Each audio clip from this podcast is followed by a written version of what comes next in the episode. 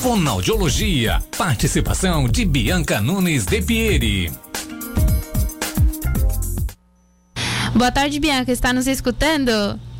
Tarde, escutando sim.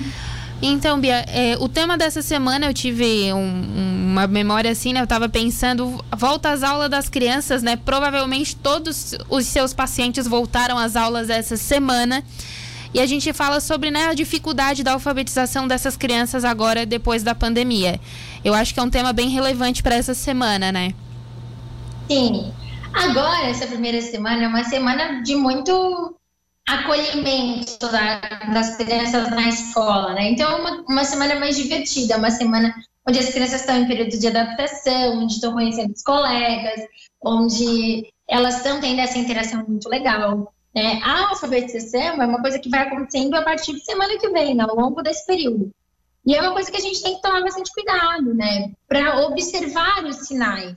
A gente ajudar a nossa criança, olhar para ela com carinho, no sentido assim, olha, ela está em processo de aprendizagem, ela ainda não sabe, né? E não exigir dela algo que a gente, que ela ainda está aprendendo. Isso é um ponto muito importante. Uhum. É, eu acho que depois da pandemia, ou também as crianças, né, um pouco antes, mas dois anos em casa eu acho que atrapalhou muito a questão da alfabetização e também da, da socialização dessas crianças, né? Com certeza teve muitos prejuízos, né? Porém, a ECA era o que a gente tinha que fazer, então é o que tinha. Mas agora que as crianças voltam ao normal o ano inteiro, né, com, fre com frequência, todos os dias, bonitinho, como a gente espera que seja, eu acho que já vai dar um, uma melhora significativa. Mas com certeza teve muitos prejuízos, tanto na alfabetização quanto na socialização dessas crianças, porque a criança tem que brincar com outra criança, tem que interagir com outra criança, e aí, assim, a gente, com essas trocas dos pares, as crianças aprendem muito mais. E, por exemplo, é, a gente já falou várias vezes aqui, né? Aprender brincando é a melhor forma. Então, os pais conseguem ajudar os filhos nesse, nessa situação. Com certeza, né? Uma coisa que eu gosto muito de frisar é que a criança só aprende brincando. Né? Não adianta a gente sentar a, cadeira, a criança na cadeira e dizer assim: repete para mim, faz para mim, escreve para mim fica muito chato, muito monótono, porque se a gente parar pensar, nem a gente gosta de fazer assim, né?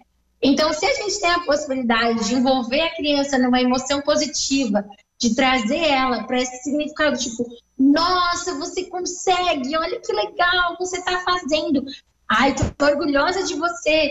E trazer essa brincadeira, nossa, não tem erro. Né? Então, a gente sempre tem que unir as nossas emoções positivas em relação à aprendizagem, em relação ao jeito que a gente conversa com a nossa criança, o jeito que a gente ensina e também a brincadeira, porque é brincando que a criança vai aprender, que ela vai ressignificando tudo que ela está vendo. E Bia, é, eu acho que agora vai ser um desafio, né, para essas crianças. E o melhor de tudo, tem que ter paciência, as crianças, os pais e os professores, né? Todo mundo, né? Paciência. E como é que, eu digo assim, né? Que Deus não dá paciência, né? Ele dá aprovação para a gente ter paciência a gente aprender a ter paciência. Então, é mais ou menos nesse processo. A criança está ali, birrenta, está desafiadora, você tem que entender qual é o motivo desse comportamento. Por que, que a minha criança está se comportando dessa forma? O que, que ela quer me comunicar? E aí sim entender, porque a gente tem que entender que às vezes nós adultos não conseguimos expressar o que a gente está sentindo. Imagina uma criança que nem tem o cérebro totalmente formado ainda que ela ainda está aprendendo a lidar com as emoções dela. Né? Então a gente tem que considerar, sim, que a nossa criança vai mostrar muitas vezes através de um comportamento desafiador.